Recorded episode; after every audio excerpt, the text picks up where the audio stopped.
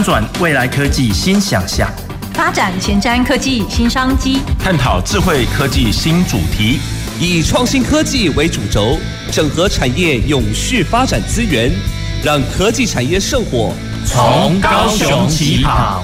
欢迎收听《南方科技城》。本节目由高雄广播电台与国立高雄科技大学产学营运处合作直播。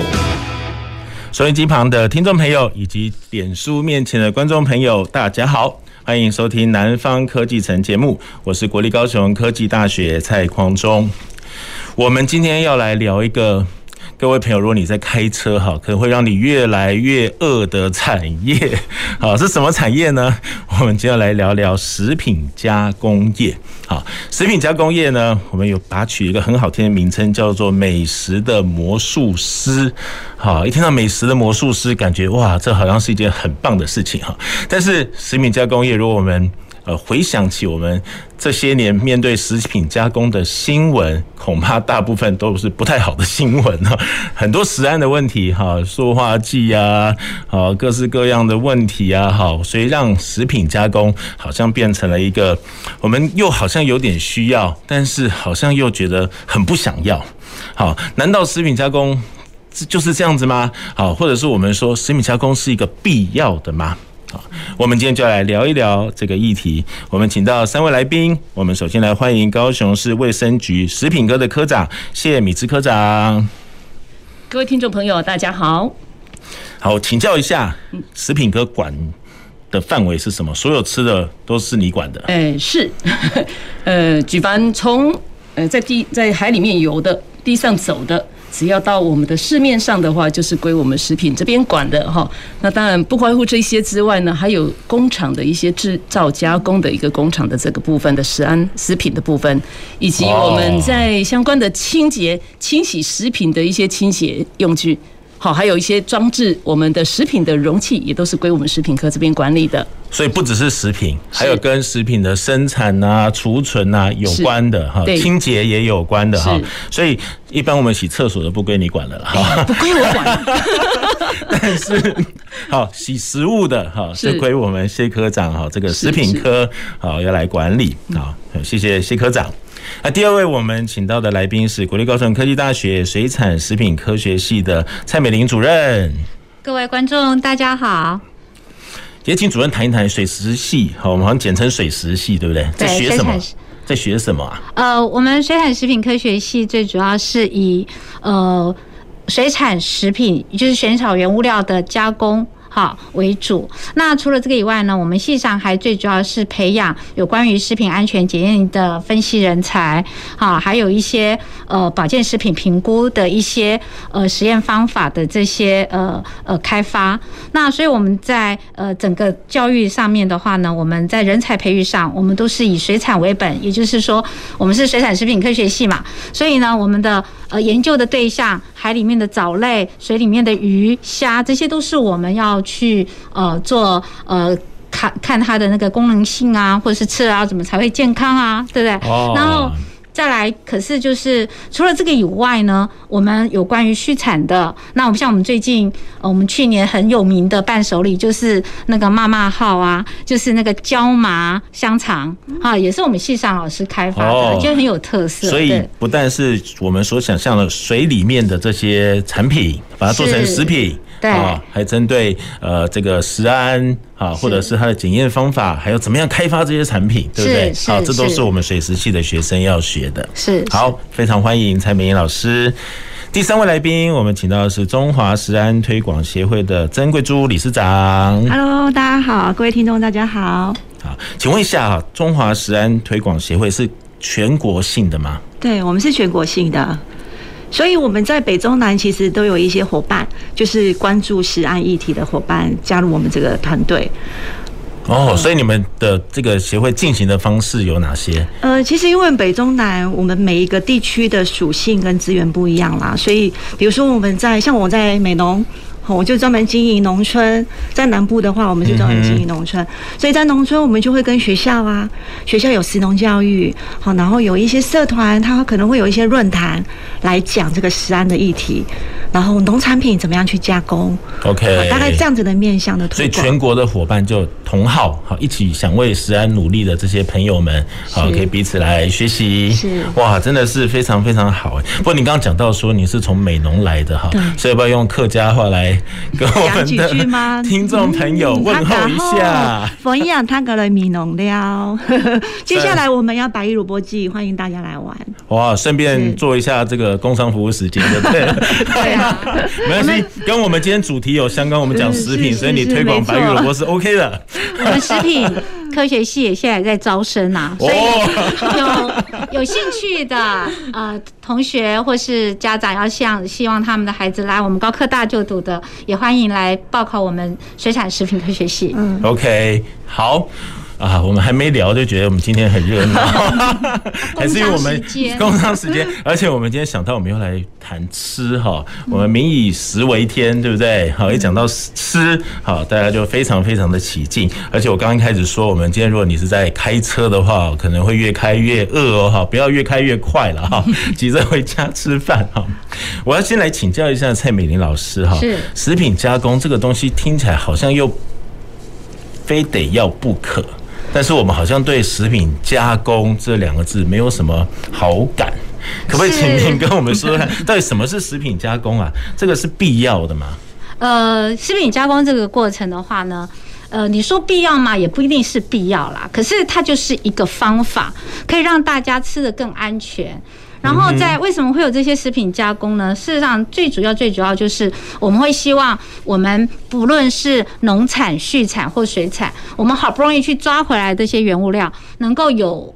能够永就是永续的一个有比较呃物尽其力啦，就是说呃怎么说呢？应该是说它可以延长它的那么久，对不对？对，它可以延长它的上架期，是它不会说一下子放着就坏掉。像你要是像蔬菜买回来，你要是没有很好的去储存的话，它可能马上就坏了，就腐败。所以加工这个过程，你说必要吗？当然我们可以吃新鲜的，我们当然先吃新鲜的。可是，在没有办法消耗掉的时候，那我们如何把它用二级的呃个加工方法，然后增加它的一个运用，这些原料的一个运用，我觉得是必要的。OK，好，刚刚讲到二级了，就是我们通常讲一级就是生产，嗯，好，二级就是我们在进行加工。好，那可不可以也请呃我们蔡主任跟我们介绍一下有哪些加工的方法，或者是哪些加工的目的？是，呃，我们现在一般加工方法会分成三个类型、三个样态，像比如说用化学的方法，或是物理的方法，或是呃生物防治的方法，就是呃它可能用几个呃样态哈。那不管怎么样，有关于像呃物理的，我们可能就是呃像那个我们去用那个伽马射线，好就去。避免那个马铃薯发芽，因为马铃薯发芽以后，我们大家都知道它会有龙坑。对，那我们要如何，就是说用这简单的一个射线去照射过以后，可以延长这个马铃薯的贩售期。这也是一种加工，对不对？对，这个也算是一个加工。哎呀，那我们现在常吃的那个梅子啊，我们不是用盐渍吗？嗯、对不对？这也是降低那个微生物的水活性嘛，哎，降低水活性，然后抑制微生物的生长嘛。所以这些过程都是呃常用的。好，那除了这些以外呢，像呃。像刚才提到的盐渍就是化学嘛，哈，那物理的还有低温嘛。我们水产食品，我们最常用的这些鱼货，像冷冻食品，冷冻食品啊，对。那我们现在后疫情时代，我们很多的即食料理包，好，我们有些如果万一我们会担心它杀菌不完全的话，我们可能就是呃会用冷冻的方式来销售。嗯，嘿，所以那个学务长，你前阵子拿的活力乌鸡汤、活力五鸡汤，哈，它是冻藏的状态。我们美玲主任又在做工商服务时间，没有在讲他研发的产品，对，在我们高科大研发的产品，对，就是就是一个策略跟方法，最主要就是要抑制微生物的生长，避免腐腐败啦。好，所以在这个过程里面呢，呃，我们当然就会希望呃用一些呃。尽量用罐头啊、密封的方式跟外界做一个隔离。那所以当然我们。那个科长这边就会常常就要来检核我们，对不对？然后我们就要常常要准备好，为了食安，为了为了食安，对啊，总要来保障我们民众食的安全嘛，对不对？好，所以这个食品加工的目的，刚刚讲到好像有提。高这个保存的期限，对，这是一个啦，用罐头啊，刚刚讲到了腌制这些化学的方法，是是好，或者干燥，对我们吃的干燥的水果哈，这个都是为了提高食品的保存期限。还有没有其他的目的啊？我们会加一些东西，让它更有营养，对不对？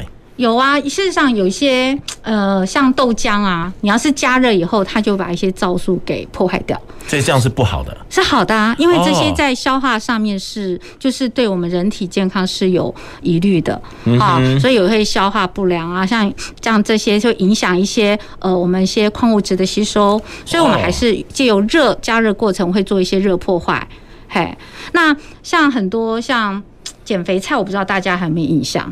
那减肥菜的话，在东南亚他们可能都是炒过再来吃，可是，在我们台湾偏偏是生吃，可以就很多人要换肺啊，因为它肺部的就会纤维化。那不是所有的东西就要吃天然的，或是说，我们有些人可能会觉得说，诶，在日常生活中不要会有营养物质会被热破坏掉，就尽量吃生的。这个概念不是最正确的啊，有些东西是不能生食。嘿，还是要煮熟来吃才是最安全的哦。所以也不是一味的，就是加工好或不好，是，然后生食绝对就好。对，好像刚从蔡主任的这个这个分析里面提到，其实有一些方法好像。真的是，真的让我们人吃的更健康的。是因为加工这个过程加热也是要让我们吃的更健康，然后当然会更便利了。好像比如说罐头食品、微波食品，啊，我们会更方便。像现在疫情来的时候，我们要是在家里，尤其像我上班又偷懒，所以呢，我会希望能够很简单。那我越简单的话，最好是人家已经帮我煮好了，我稍微加热一下就好，所以就可以吃的很方便。好，那卫生安全是最重要了。我们刚才提到卫生安全，除了这个以外，我们现在可能还会有关一些，比如说像保健食品，就是有一些功能性的食品的开发，也是我们加工的一个过程。我们希望提高这些原物料的一个 CP 值，好，希望能够它让我们吃的更有功效。好，比如说叶黄素啊，好，我们现在不是哦，刚才学务长一直在看手机，对不对？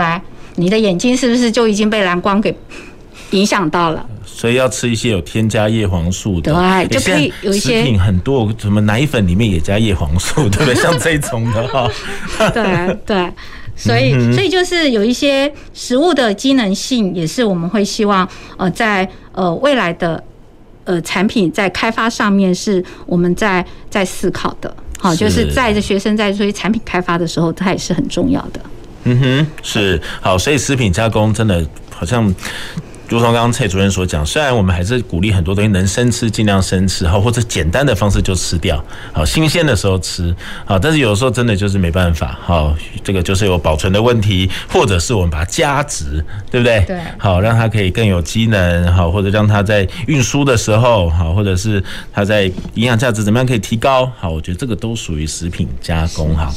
我接着想请教曾理事长哈，这样看起来这个加工好像在我们的生活里面。好，在我们吃的这个食物里面，好像真的有点无所不在了，对不对？太多的加工食品了哈，可不可以请曾理事长帮我们分析一下，我们目前食品加工业的产业链？好，它整个产业从上游、中游、下游大概有哪几个部分？然后我们全台湾我们食品加工业产值大概多少啊？是，呃，以我们整个食品产业，其实就像刚刚美玲老师讲的，加工这一块有所谓的二级嘛，哈，它其实就像我们的六级产业的一级、二级、三级的概念是一样的。那上游的部分就是我们在生产，就是加工产品的原物料的部分，就是我们称的食材的部分。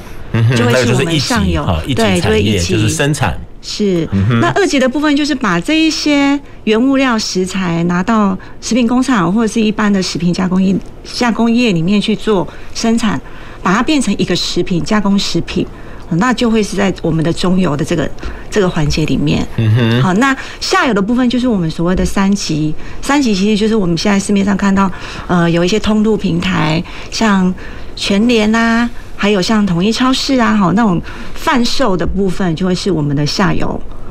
哦，这大概是我们整个食品产业上中下游的一个概况。那我们从生产开始，对，好，然后有生产的原物料，然后加工，然后加工完之后，对，然后就去贩卖。OK，对。那我们台湾其实因为，呃，其实我们的原物料的量没有这么多，其实我们的上游的原物料大部分还是仰赖进口来的。哦，真的啊。对，所以比如说像我们，我们已经种很多稻子，种，哎，那其实比起来，跟全世界比起来，其实我们。是量是非常非常少，真的哈，或者说还是不够我们吃啦，是。不够，对，不够哈，缺很大的。哦，真的。是。那像我们的，比如说像那个大宗物资啊，像大麦、小麦啊，好，我们知道的糖啊，好，甚至于像肉品啊，其实基本上有八九成也都是仰赖进口来比较多。那像黄豆的部分，呃，一般我们进口来的国家大概都是在美国、巴西。嗯好，是我们的进口国。那小麦大概都是在美国跟澳大利亚。好，那像肉的部分，肉我们最主要的进口国是美国跟澳大利亚跟纽西兰。所以之前就美牛美猪的议题。是。那当然，我们的进口肉类其实是以牛肉为主，牛肉为主。是。那其次是猪、鸡肉跟猪肉。好，所以鸡肉、猪肉都有进口哈，都有进口，而且量很大的。其实我们台湾没有几头猪啊，我们在骂人还是？我们的像我们以前我们都是呃，就是说我们现在都是仰赖进口嘛哈。但是其实从去年开始，我们也开始有出口的机会。我们我们自己吃不够，但是我们还出口，还出口。但是我们出口其实是以加工为主。哦，嘿，不是新鲜的猪肉出口，嗯、嘿，那因为我们台湾其实在一九九七年的时候爆发口头疫，口蹄疫嘛，大家都知道。对。那历经了二十四年，我们在去年的六月，其实世界动物卫生组织也公布，就是解放我们台湾已经是口蹄疫的非疫区，所以我们开始就可以进出口。到国国外去这样子，嘿，那这是我们上游的部分。那中游就是呃，大家都知道很多食品工厂啊，食品制造业。好，那食品工厂就是像我们呃卫生局的科长列管的，我们食品的加工业。呃，我我想近几年因为食品加工、食品业者的法规越来越严谨，然后也我我觉得也很好，对很多。呃，食品业者是，那像我们这边，我这边大概接触的都是小型业者比较多。嗯哼，其实呃，如果食品更严谨，然后比较完备的话，对他们来讲，其实是比较有保障的。对对，很多我们尤其我们南部很多小型业者耶，像我在农村就很多农民啊。好，农民会做加工，那他们在法规这一块就非常的欠缺。对，有的时候我去那个市集哈，有一些小农市集，看到他们在卖一些加工品，比如说腌的笋子啊，嗯，好，这各式各样，我都在想说，这个有经过检验吗？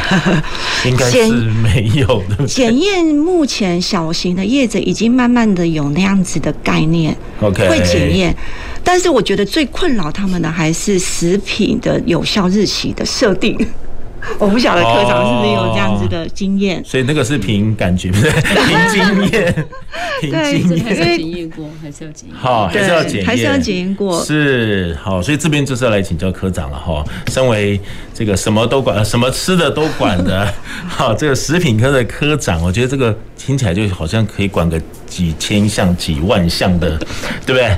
各式各样的产品，好，刚连连食品的清洁剂都要管，好，可不可以请科长跟我们分享一下？我们目前国家对于这些食品加工，好，一些加工厂有什么样的规定？哈，因为我们真的太担心食安了啦。或刚刚讲到这些小农，好，这些制造日期，我们政府要怎么样来监督，怎么样来把关？其实，呃，像刚刚我们曾理事长还有蔡教授所提到的这一些有关，大概都是一些加工的一些事情，还有上中下游哈。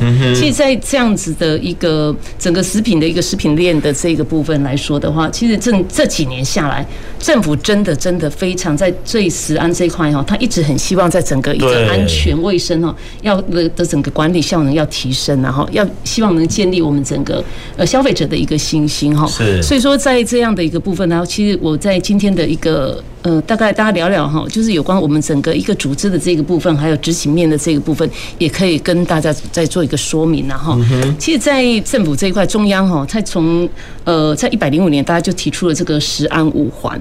好，那对对对，五环。那这个五环呢，大概就是从就是由我们的行政院的一个食品安全办公室来督导协调了我们中央的一个部会，就是农委会啦、环境保护署，就是环保署，好，卫福部以及经济部跟教育部等各个个部会哈，它会针对这个五环五个面向哈去处理哈。第一个就是。呃，源头的一个控管，那我们刚曾理事长刚有提到，就像输入的一个部分嘛，哈，那个也是一个源头，我们怎么进来的输入这一块嘛，哈。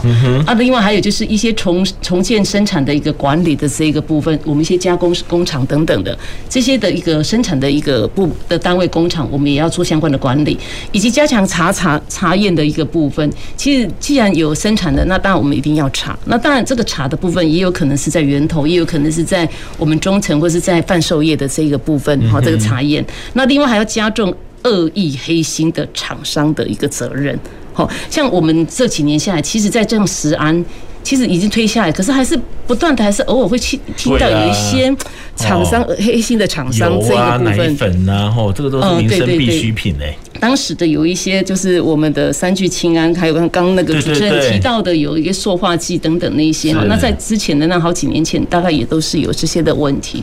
所以其实，在这样的一个问题之下，呃，政府也都不断的一个修法。那最后这五环的最后一个，就是我们的一个全民的一个监督食安。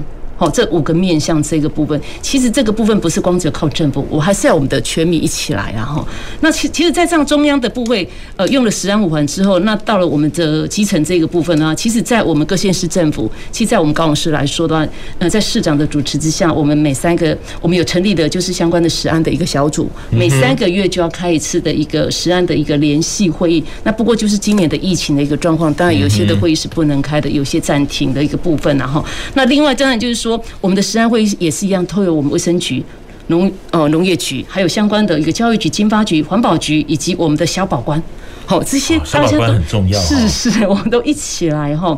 那除了这之外，其实，在我们的专家学者，我们每年也都会有一些的食安的咨询委员会，也都会开啊哈。那还有我们的高雄地检。桥头地检，他们是每四个月会轮流开相关的民生那个安那个我们的民生的安全平台的联系会议，其实都是为了。我们的相关的一个食安的一个业务啊，要防堵我们这些食品的一个不法的一个行为的一个发生哈，所以共同推动我们高雄市的一个食品安全，所以这个在在都是要很多的层面来做这个组织的一个部分。那另外就是食品的业者的部分，那业者这一块的话，我们当然希望他们也只要食品的业者要做相关的登录，把他买进来的食品要登录到我们的呃的系统里面哦，食安系统里面。所以市政府有这样的平台，有这个是中央中央的部分，所以要登录，而且。登录完之后，对对，每年之后都要做一个更新。只要你的有些采购的，或是有些什么异动的话，都要上网去更新。这样我们才老百姓查得到的嘛？我们可以去查。呃，没有没有，这个部分我们要么要么就要有自己有工商登记，要么就是要有那个。我们自然人凭证，我如果是贩卖业者，或是说我是一个食品加工业者，我等等，我都要做这样的一个。就他们自己上去登记，是，然后由政府会去，我们会去看。那有些没有登记的话，我们就是会去辅导啊，请他做登记的这个部分。那至于刚刚主持人您可能提到，就是说有些有一些是不是有比较不好的一些业者啦？其实，在我们卫生局的网站工商服务一下，我们有个食安平台的地图，食安地图。我们食安地图，我们会把我们的一些观光工厂。好，他们我们每年查核完的结果，我们会把它 po 上去，到底有没有合格？那我们有针对有一些业者哦，贩卖业者或是餐厅有查过的，我们也会把它登录在上面。这家的业者有没有被我们查过？有一些呃跟食品不好的，好，那后续有没有改善？有没有合格不合格？其实，在我们高雄市政府卫生局的网站，我们有个食安地图，也欢迎大家也可以一起来上网去看，然后我会偷偷偷偷问一下，是我们上去才会发现很多不合格吗？呃，不合格，不合格之后呢，我们。当然就会有一个给他改善的一个时候，那改善之后，我们后续就会大概一个月或多久，我们就看到我们上拖上去合格这样子哦。嘿，因为我们后续会有追踪的机制，它不合格，我们还是要让它改善。所以我们可以在这个网站上面查到合格的厂商。对对对对，那当然不过，我们还要再一直在精进啊。哈，目前我们有针对几个。几个面向的一个部分有先介入哈啊，希望我们我们的消费者可以上网去看一下。那有些如果没有介入的话，我们后续会再陆陆续续再补这样子。是。那除了这之外，当然源头的这部分有一些分级的一个管理嘛哈。那我们也希望就是说，更大厂的他有他这自己的社会责任，一定要把他的一个做好相关的，比如说该请有专业技术的，或是卫管的卫生管理人员，一定要请，这个是有法令的一个规定。那相关的有上市上柜的食品，他们都的业者，他们必须要有实验室等等的，而且要遵守我们的食品良好的卫生规范的一个准则。所以在在这个都是在我们卫生单位哈，我们必须要请各业者大家一起来帮忙的，食安无环，请大家一起共同来努力。啊，谢谢科长。哎，刚刚听起来，其实政府真的还也做了不少事情哈。刚从这个五环源头的就开始管理，好，然后生产端好，刚刚讲到生产制造的也要去管它。好，然后再由政府去加强我们的查核哈，这个看他们有任何不法的状况发生，然后黑心的这些企业我们要加重惩罚。是，好，那第五个就是希望我们全民都可以来监督了哈，所以我们每个人都在这五环里面呢，对不对？我们至少都在这个全民监督的这个部分哈。哎，我们如果真的发现。哎，哪一家真的有问题的，我们是可以直接打电话到卫生局。是是是，可以哈，可以可以可以。是哈，因为我觉得刚刚听到这个各部各部会，或者说我们在在市政府的各局处一起来做这个食安的时候，我觉有一个角色，我觉得听了让我觉得很开心，是地检署。是 不是只有卫生局啊、教育局啊、经发局啊、农业局啊，这个我们都可以理解，对对不对？好，本来就主管这个源头的生产，比如说农业局，好，或者主管这个工厂的这个经发局啊，好，或者这个教育，我们一起来宣导。哎，其实有一个这个地检署的角色在里面哈，是，我觉得这样会让我们觉得我们好像得到多一点的保障。地检署真的对很帮忙。那除了那个之外，其实还有保期。保期跟我一起，跟我们一起去查查。哦，还有那个检调也都有跟我们一起去稽查，他们都跟我们很好，真的大家都合作的非常的棒。哇，我们本来听到这种保期好像都是要去那个什么大重大案件，哎，所以现在食安变成重大案件了。是，就很多业者、食品工厂看到联合稽查的时候都会吓一跳，哇，阵容很庞大。这个是会先通知的吗？还是就忽然间就去了？没有，当然如果是这种的是突然之间去的，除非是我们。例行的哈，不然这些都是突然。OK，所以会有一些例行检查，也有一些这个突击突击检查。对对对。哦，所以我真的可以感觉到，我们其实现在政府对于食安真的越来越看重哈。其实刚刚讲到说保期，感觉好像都是去那些重大案件。其实换另外一个角度想，哎，食安才是重大案件呢，因为你这个什么刑事啊，什么这些案件，这个真的会受影响的人还是少数人。食安一受影响的，就是。我们每一个人对，对几百人甚至几千人，对不对？我们的健康好，可能都在这个过程当中，我们会受到危害哦。所以真的是一件非常非常重要的事情。好，刚从科长这个这个分享之后，让我真的也觉得稍微比较放心了哈。所以，我们民众也是有责任的，我们可以一起来监督。好，我们也可以上卫生局的网站一个食安地图哈，看到哪些是检验合格的哈。所以，如果我们今天出去玩之前，诶，先来看看哪些厂商 OK，哪些这个。我们就刻意去买这些有检验合格的，是不对？好，我觉得这样可以一起来保障我们自己的健康哈。我们一起来顾到我们自己的食品安全。我们要先休息一下，好，我们待会再继续来聊食品安全这个食品的魔术师。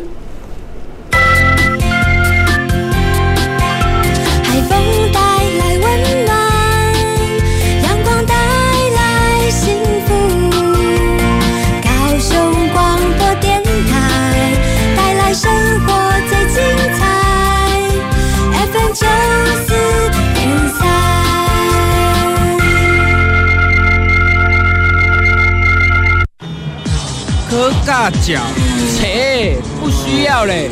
我中山路的彪虎哥嘞。来来来，彪虎哥，驾照拿出来。诶，警察队，哇吼，无照驾驶哦。你是彪虎哥还是壁虎哥啊？无照驾驶小型车或机器脚踏车，处新台币六千元以上一万两千元以下罚锾。驾驶人未满十八岁，其法定代理人或监护人还必须陪同上道路交通安全讲习课程。另外，持有轻型机车驾照的民众也不应越级骑重型机车上路。无照不上路，不违规驾驶。高雄九四三关心您。啊、最 hit 的食用玩家粉丝团看了吗？介绍美食哦？不是，是介绍食品药物知识。哪尼？食用玩家粉丝团及网站专门破解食品药物网络谣言，提供正确的知识。那么厉害！面对食安，要多一份关心。要检举食安或有疑问，可以拨服务专线一九一九哦。守护食安，政府用心，民众放心。以上广告由行政院提供。听众朋友们，煮菜的时候，如果遇到油类火灾，千万不要把水浇在油上哦，要赶快用锅盖盖住锅子来隔绝氧气，让火熄灭。大家好，我是张文琪，欢迎继续收听默默关心守护你的高雄广播电台 FM 九四点三 AM 一零八九。大家好，我是奥运柔道国手杨永伟。柔道就是精力善用，就跟防疫一样，重视细节，外出全程佩戴口罩，严于律己，注重卫生，勤洗双手，按部就班接种疫苗，提升保护力，遵守规定，落实各项防疫规范，请跟我一起团结抗疫，迎向胜利。台湾加油！有政府，请安心。以上广告由行政院与机关署提供。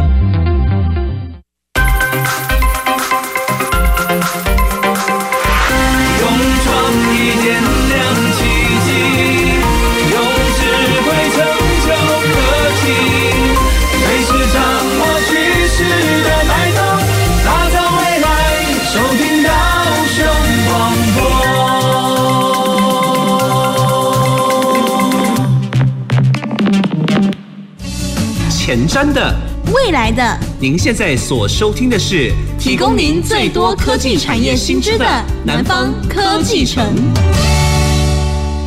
各位收音机旁的听众朋友以及脸书前面的观众朋友，大家好，欢迎回到南方科技城节目。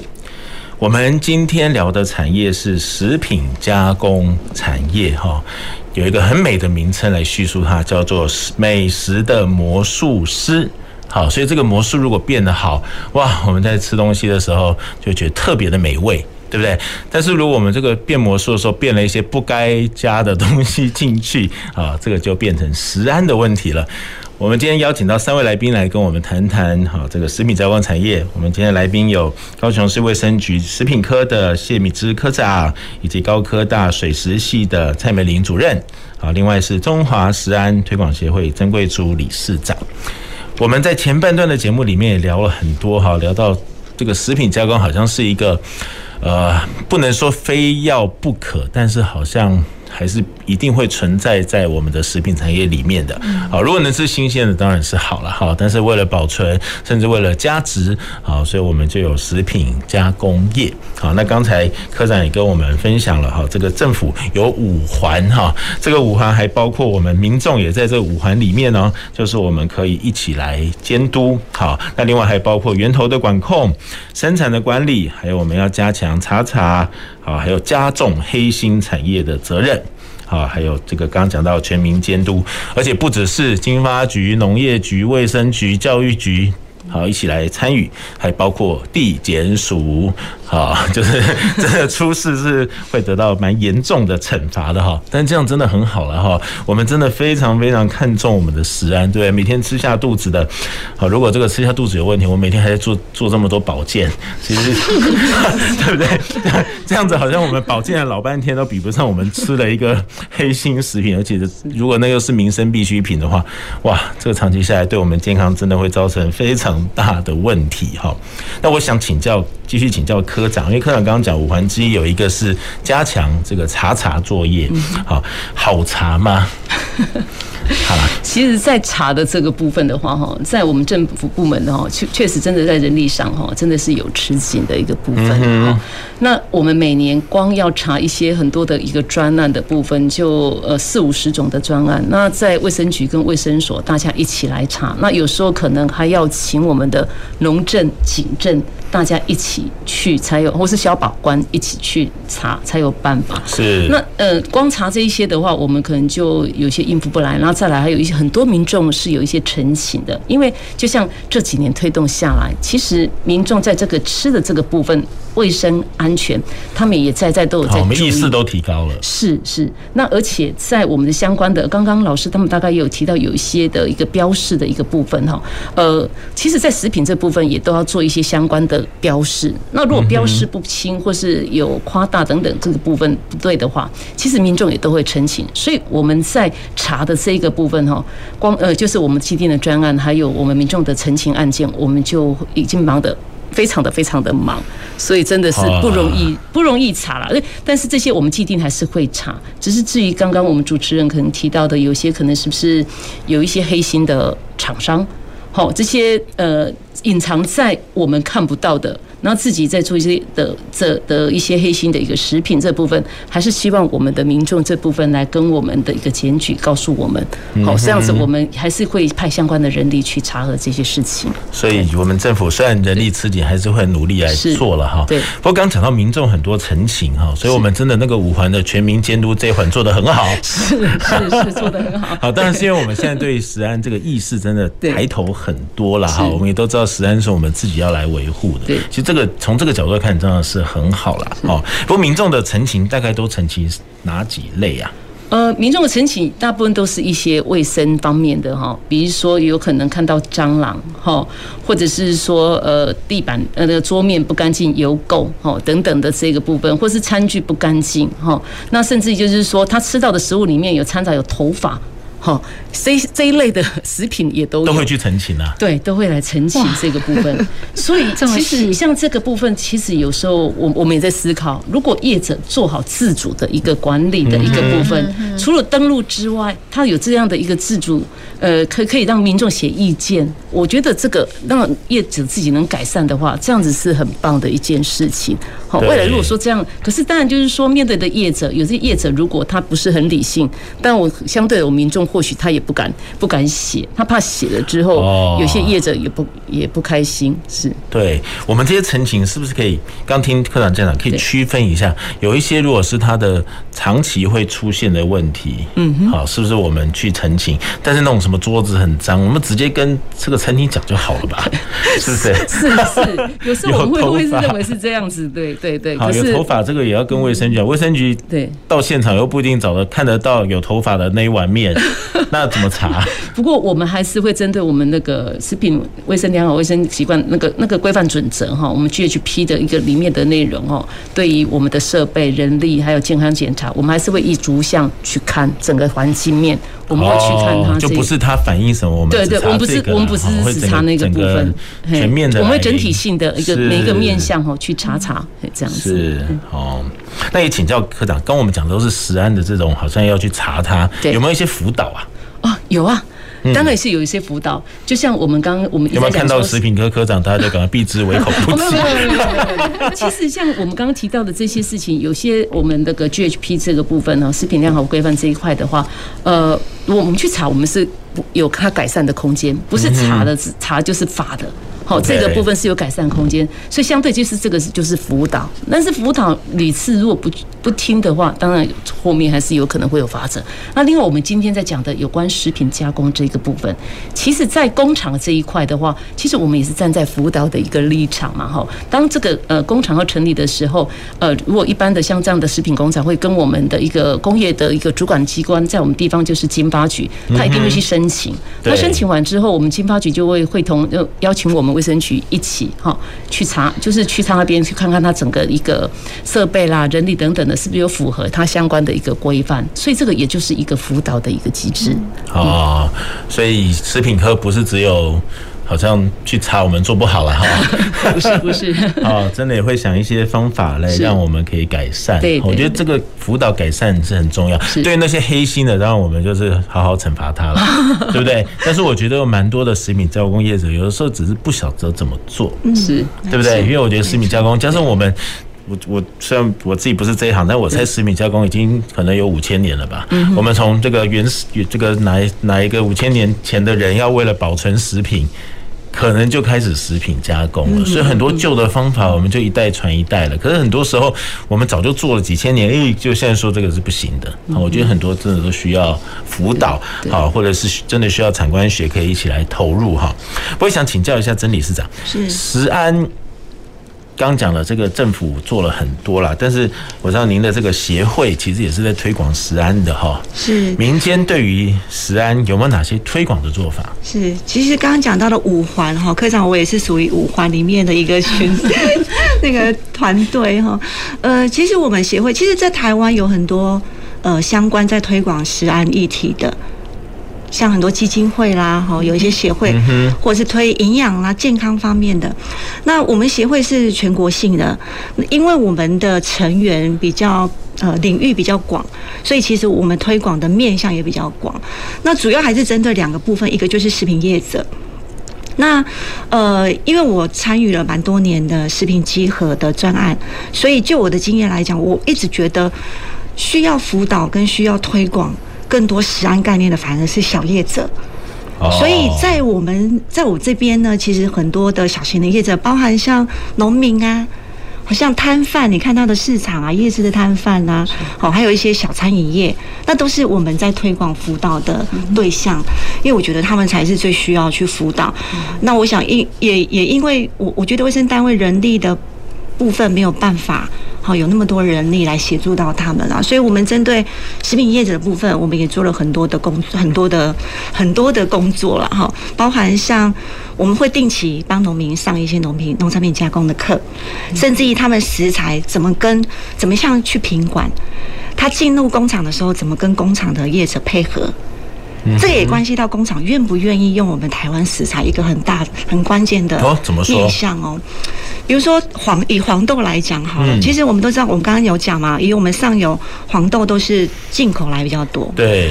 那在台湾来讲，除了成本这件事对工厂很重要，其实他们对上游的像这些产地的农民的合作的信信任感，还有品规的建立的呃共识。其实都很有关系。那通常农民他们每天种田都很累啦，他根本没有办法再去再去想到这件事。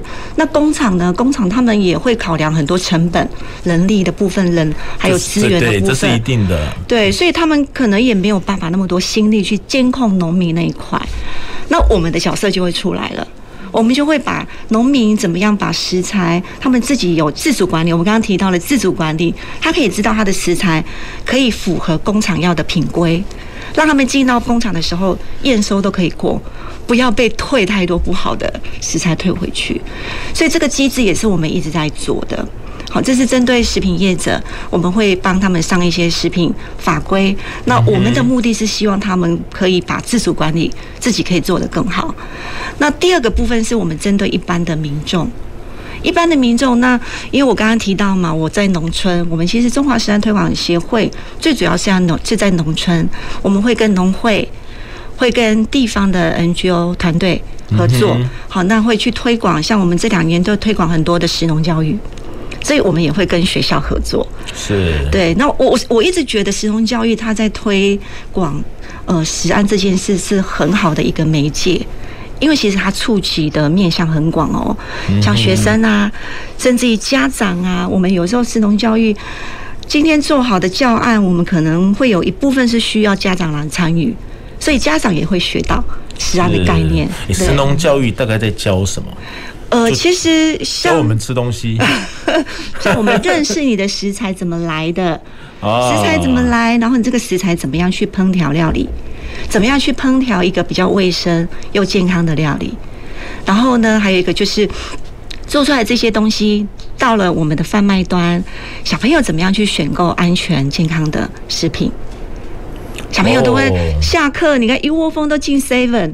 然后就买垃圾食物。对，那我们也会有针对小朋友怎么样，我们把他们带到超市去，怎么样去选购比较安全、比较卫、比较健康，或者对小朋友的对健康是比较好的。在他在他那个年龄层，对他来讲是比较益处比较多的零食。对，我们要教他不吃零食太难了，我们只能教他怎么样去选。是是是。对，因为我知道在学校里面，现在政府应该禁止是没有，对不对？有一些是不能卖，对，没有福利中心，跟我们小时候已经不一样了。哦，但是去 Seven 就没有人管了，对，对不对？所以你就除了那个烟酒这个是年龄限制以外，其他吃的就不管了。对啊，你可以看到学校旁边的那种超市，那下课小朋友都是一窝蜂的都到那边去。嗯，还有一个，我觉得还有呃，食品工厂也会在我们的食农教育里面的一环。好，像日本他们在推食育，其实食品业者也是食育很重要的一环哦。食育是什么？就是就食品教育。食品教育，我们台湾都讲食农教育，因为农委会这几年都农委会在推广。那农委会当然他们在农业那一块的面向会比较多。那其实以及日本来讲，它是一个完整的食品教育。那我觉得我们台湾这几年也已经慢慢的朝向那个方向。所以食农教育跟日本的食品教育是很类似的。类似的，但是我们台湾这几年会比较着重在农业那一块。好，所以我们有食农教育，还有食鱼教育，对，食鱼就是教育的那个。而这个不管是农的、鱼的，对，我们平常吃的加工食品，我们今天谈的加工食品也会在这里面。其实应该要多谈，对不对？对，哦，食品教育。不过刚刚也请教理事长，刚刚讲到小农哈，因为我觉得我们刚才也聊到一个一个问题是，这些小农因为它生产的量真的很少，你叫他去找那个大的加工厂，美和啊。对不对？对，所以我我这边常会有农民问我一件事。呃，我们的产品没有食品工厂厂证做出来的，我可以卖吗？对，我最常碰到这个问题。对啊，我们就拿去市集，反正没人管，不容易管。不能当了科长说没人管了。拿到市面上的话，就我们管啊。啊，没有错。所以政府还是要监督的啦。是，所以刚刚科长讲的，我很有感。我我也很感谢我们现在就是卫福部，我们其实在食安的法规越来越严谨。其实，在我们在推广的时候，其实我们也会比较能够说服那一些业者。以前如果没有这些法规，你光是推广，他不会理你，他会觉得，哎，我那么麻烦，我只是做一点点东西就要去卖。那我只要用法规来跟他们讲这件事，用这样子的角度跟他讲，好，那他们的食品登录也做了，检验也做了，甚至于小叶子连科长，你知道我们连追溯追踪，我们也请他们去建立他们自己农民的追溯追踪，增加了人力 啊，是，所以真的需要民众一起宣导，对，没错没错，嗯，那农民他们自己有农民团体，像他们有产销班，我们就会把那个产销班的班长训练班长，或者是家政班，像前两天我在农会家政班也上了腌制产品，怎么教那些家政班家政班的妈妈，他们都自己做嘛，合乎健康标准、卫生安全，好怎么做？哦，这个很重要哎。好，不过刚还是想请教，我听说农委会有新通过一个法规，就对这些小农，他们要去做这个出席农产品加工，是这个部分可以帮我们讲一下，因为我觉得我们在这个今天如果说我们听众有小农，或者是你认识小农的，其实真的要告诉他，哎，是，其实目前台湾呃，真正去申请的农民其实还没有很多。好，一方面因为这个制度呢，它只针对四大类的产品。只能针对四大生产四大类产品，嘿，比如说像我们的干燥果干啊，农民做最多，果干，然后像碾制啊、培草啊等等四大类，他们做这四大类才能够去申请。其他你听到的腌制啊、调理食品啊、冷冻食品啊，基本上是不在这个制度里面的。那我们发现，其实很多小农加工啊，他其实做腌制品做很多耶。对呀、啊。对，但但是这次没有在在我们这个初级农产品比较高，是是是，卫生的疑虑比较大。哈，所以我也在想，或许这也是呃申请这个长证的农民人数不多，可能也有一点点这个原因。哈，那还有就是说，我发现农民虽然这个制度是农委会推的哈，但是我们还是以 GHP。好，就是他申请的时候要以 GHP 好这个规范为主要的一个一个 GHP 就是我们就是我们刚刚课堂讲的食品良好卫生规范是我们的食品良好卫生规范是。那其实这一块对农民来说是非常非常陌生的，非常陌生。那农委会他们要申请初级农产品加工厂的时候，他们必须要先去修学分，修一些相关的课程。那我发现 GHP 这个课程时数非常非常少。上完，所以我们要建议科长，对不对？是是，是可以那个时数多的协助。其实我觉得是可以先上，因为今年哈，我听同仁讲，那个呃施工所是中央有一个都他们开有有一个有一个财团法人施工所嗯，他们有针对这个您刚您刚所提的这一个嗯嗯学分上的课有开了一个相关的会议，他们后续就是会开这个课程。那其实让我们的小农哈可以先去上完，上完之后，后续如果想要做这刚刚您提到那四大类的一个产品的话哈，就可以就可以有嘿对啊，不要一直很担心，说好像很困难。哦 所以政府也的确是有一些辅导的方案了，再加上民间业者的一起合作。对对对，哦，这个议题很重要啊。我我这边发现哈，GHP 呢，因为开场也知道，那个摊开来，其实那个法规的规范非常多。嗯，那很多小农，因为他们可能没有做到那么多，对，跨模。你要知道，一般民众看民 看法规是非常的三条哦线。对对，重点是的，就是业者的面的部分，还有环境面的部分。所以其实像我们协会，我们自己也开发了一个针对小型业者的 GHP 的教材，就是针对他们可能小农，因为我自己也在农村哈，那我自己也是农家子弟哦，我们很清楚农业他们在加工的时候可能。会碰到了其实就那几件事情而已，嘿，他可能没有办法像 GHP 这么多面向，所以我就是我们就会依照就是说农民他们在加工的时候，实际会碰到的那几个点，然后切入那个法规，让他们会更容易理解。了解，是哦，所以真的。这个产光学要一起合作了哈，这个非常非常重要哈。不过我觉得这教育真的大学是不是可以多扮演一些角色啊？请教一下，好，我们蔡美玲主任，未来的食品加工，因为我觉得食品加工是太长久的一个产业了，未来有没有什么新的趋势可以跟大家介绍一下？我们一起来朝向那个方向来努力。呃，可能再从教育人才培育上面了哈，那我们。所里面的课程大概就是像我们学生要毕业之前很基本的六十 A、六十 B，就是 HACCP，就是 HACCP、HACCP 这些。那个是什么？要跟我们民众讲一下。对，有关于就是风险危害评估，食品安全，对食品安全分析，嘿的危害分析的一个呃相关的一个证照的考照，我们都会辅导学生。那除了这个以外呢，从我们会从基础的训练，比如说呃一些检验分析的一些课程，好，然后到后续的应用，那我们系上也会。呃，就是就地考照，就安排就是呃，在劳委会我们的以及训练，我们会开先开设训练班，然后再辅导他们开以及食品检验分析的一个证照的一个考考照哈。那这些过程，我们会希望学生毕了业以后，当然就是可以投入我们的食品的一个呃，我们食品产业里面了哈。这除了我们卫管人员以外，还有食品的研发人员哈。那所以我们的课程里面有一部分有关于产品开发的部分也是一直很着重的。那未来的话呢，比如说未来的产业，未来呃三年的话呢，呃在呃根据外媒的一些报道的话，像食物基的产品可能会呃近每年会成长十到二十倍。植物基是什么？那植物基呢，最主要就是以植物为原料，然后来生产多元的不一样的一个产品，比如说我们素肉松。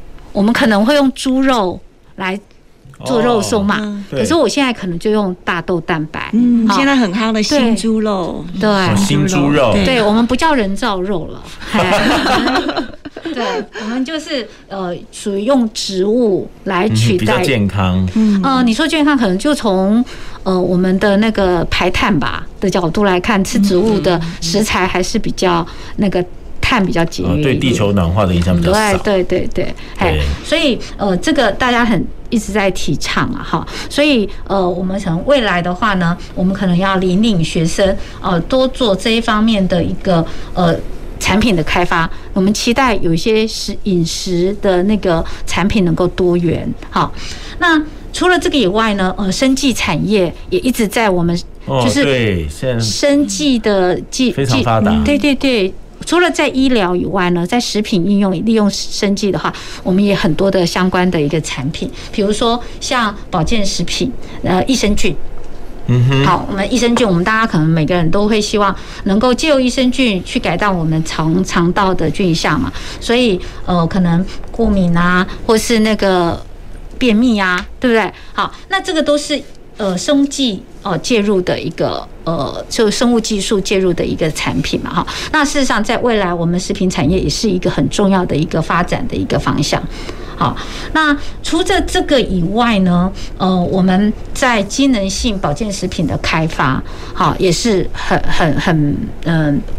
蛮重要的哈，那在机能性保健食品的可能我们就会去，除了有加工专长的，那学生可能要对于一些营养的知识呢，它要相扣合，好，它不可能只有一个，呃，只是说我一直做加工，那我在做加工里面，我不管，呃，我要去增加那个食品的保存，所以我就加了很多很多的盐，可是这都是不对的一个产品开发概念，为了保存结果弄得不健康，对，可是问题是。盐太多，我们对于心血管疾病，我们现在知道是血压都会有影响，所以变成说，我们会希望在产品开发上能够相呃那个健康跟安全能够相链接。好，那这个是我们在未来在机能性食品开发，还有我们会希望让大家吃得更健康。好，所以在人才培育这个部分呢，食品卫生安全品质的要求，这个都是落实在我们日常的课程里面。好，这些都呃会一直在调整。好，那再来除了这个以外呢，未来的有关于那个电子商务。好，如果我们现在像疫情的话，我们不会去菜市场，我可能都是在网络上采买我日常生活的这些必要的产品。那为了这些能够贩售通路的话，我们现在调理食品也要调整。好，以前我们可能会冷冻，那我们会最希望能够常温。可是你常温保存到常温运送的时候，我们就要注意到那个食品安全嘛，所以我要注意它的后杀，就是杀菌有没有完整。那可是问题哦，它很有趣。